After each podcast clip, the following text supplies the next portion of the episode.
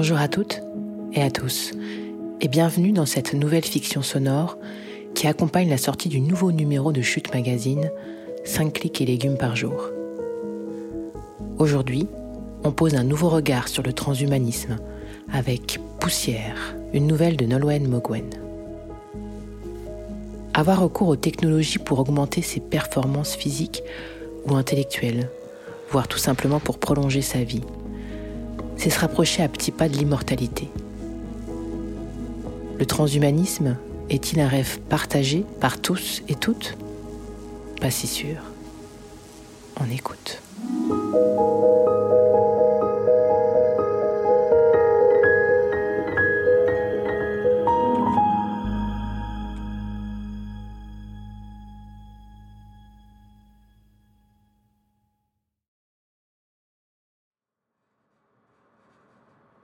Hilda se redressa en sursaut.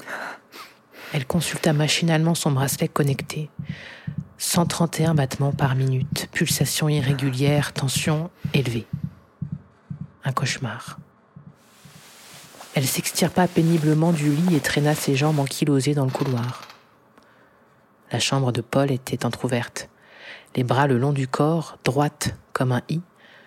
Elle semblait dormir paisiblement. Si elle n'avait pas été assoupie, on l'aurait cru au garde à vous. Même au creux de la nuit, son corps gardait la mémoire de sa vie au régiment. Paul était militaire. Elle repartait demain.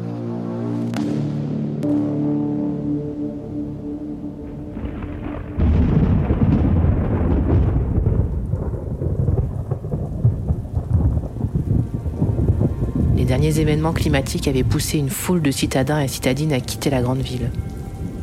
Quelques-uns des buildings réputés les plus solides s'étaient effondrés, entraînant dans leur chute l'espoir de maintenir une vie normale.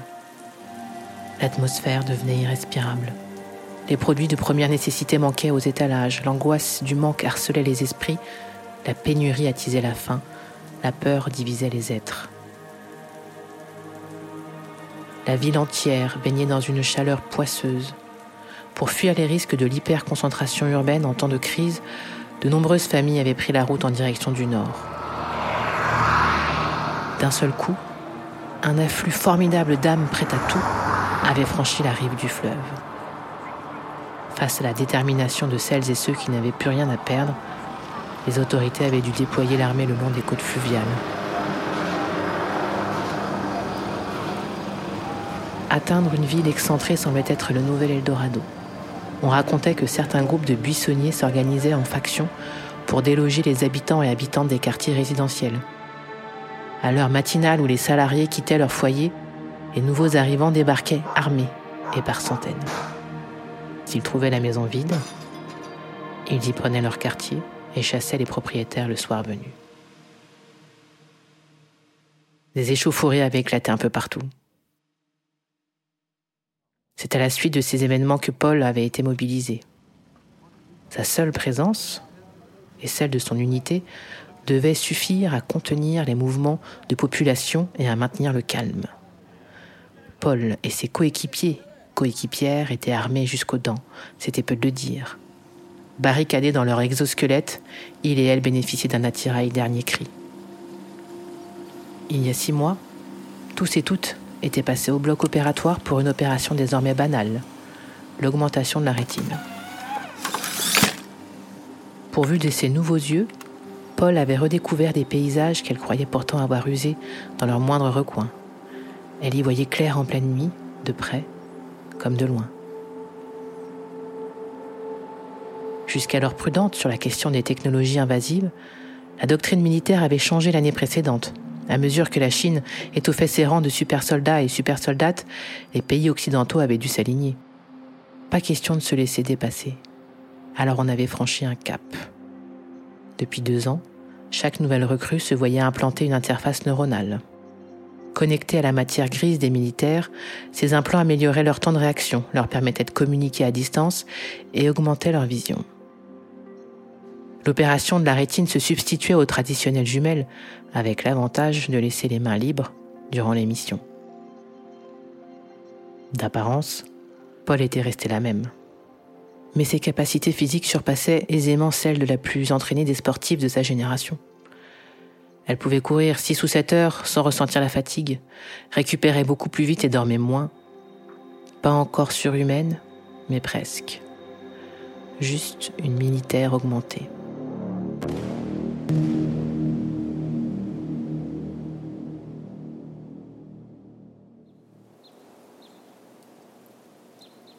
Elle s'attardait sur le perron. Pas de vent. L'air était frais et propre. La neige habillait la vallée d'un calme feutré. Elle rassemblait ses affaires, vérifiait son barda. La perspective de cette nouvelle mission la rassérénait. Elle était restée trop longtemps au même endroit. Paul, tu allais oublier ton encas? lança Hilda en apportant une tourte. Merci, maman, répondit Paul. En tendant la main pour récupérer le sachet fumant, Paul croisa le regard de sa mère. Elle avait tout refusé de l'escalade transhumaniste. Ses mains parcheminées étaient encore vigoureuses, mais l'éclat de ses prunelles se fanait peu à peu. Je demanderai une permission dans trois mois, lui lança-t-elle. D'ici là, réfléchis. Le professeur Kardec peut sûrement faire quelque chose pour ta rétinopathie. Non, merci chérie. Je sais que mes yeux déclinent, mais je n'en ai que faire. Je m'acclimate peu à peu à l'obscurité, et c'est une bonne chose. Je me prépare à passer de l'autre côté. Arrête de dire ça, se hérissa Paul.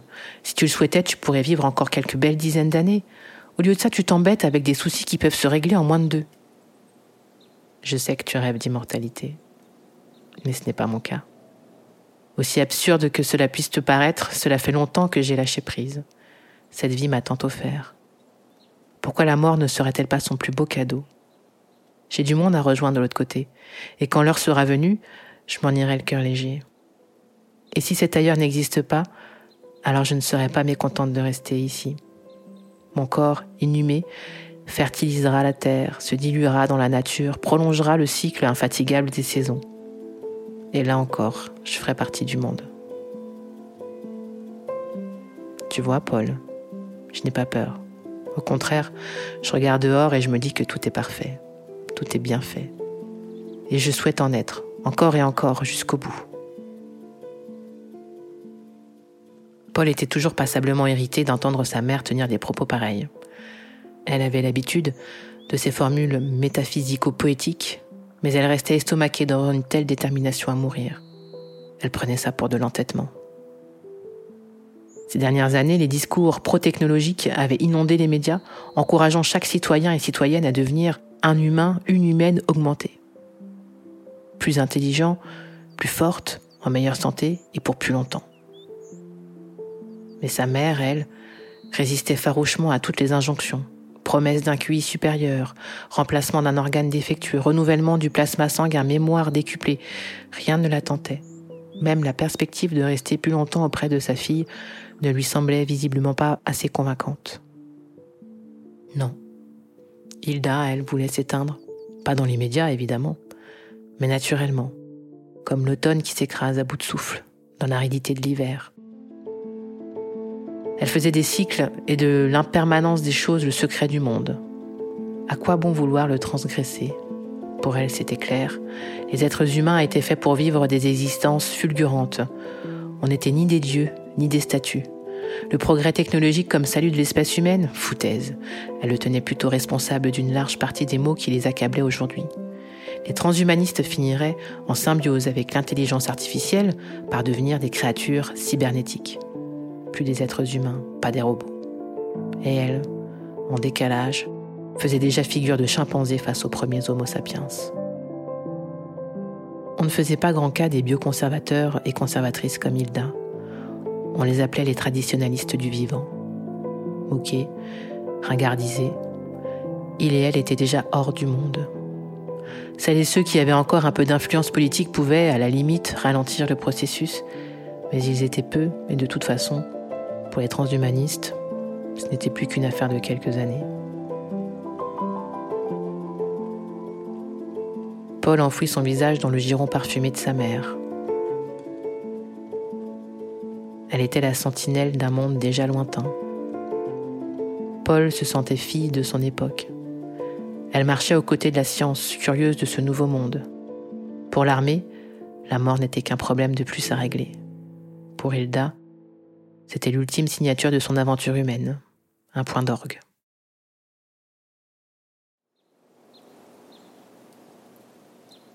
Paul récupéra ses affaires et partit en direction du point de ralliement. Les dernières questions de sa mère retentissaient comme un avertissement. Pourras-tu jamais vivre si tu ne meurs jamais? Que valent tes nouveaux yeux s'ils t'aveuglent de l'essentiel?